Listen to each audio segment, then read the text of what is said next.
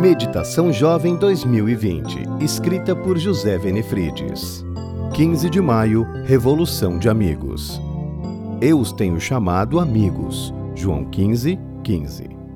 Paulo é um exemplo de amizade e lealdade cristãs. No início de sua caminhada cristã, ele contou com a amizade de Barnabé, que tinha o dom espiritual do encorajamento. Barnabé acreditou no potencial dele e investiu tempo para capacitá-lo, acompanhá-lo e introduzi-lo no ambiente da igreja. Infelizmente, essa amizade forte e sincera teve alguns arranhões no meio do caminho. As amizades são mais frágeis do que pensamos.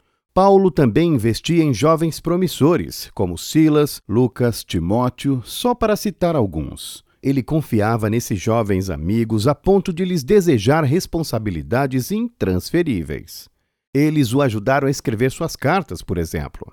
Paulo os encarregava dos assuntos administrativos de importantes igrejas. Eles o representavam em situações delicadas. Apesar de ser um pregador itinerante, Paulo sempre deixava um grupo de amigos por onde passava. Veja a parte final de suas cartas, especialmente a de Romanos ele envia saudações aos amigos, citando-os nominalmente. Talvez não ocupassem o centro de seu círculo de amigos, mas ele valorizava essas pessoas. Além de saudar, Paulo elogia cada pessoa a quem envia saudações, destacando suas qualidades: amado, santo, eleito, aprovado. Ele valoriza a dedicação de cada um nos trabalhos da igreja. Paulo revela um coração terno e amoroso. Para mim, um dos maiores problemas da igreja hoje é a falta de relacionamento real entre os membros. Muitas vezes esquecemos que somos responsáveis uns pelos outros.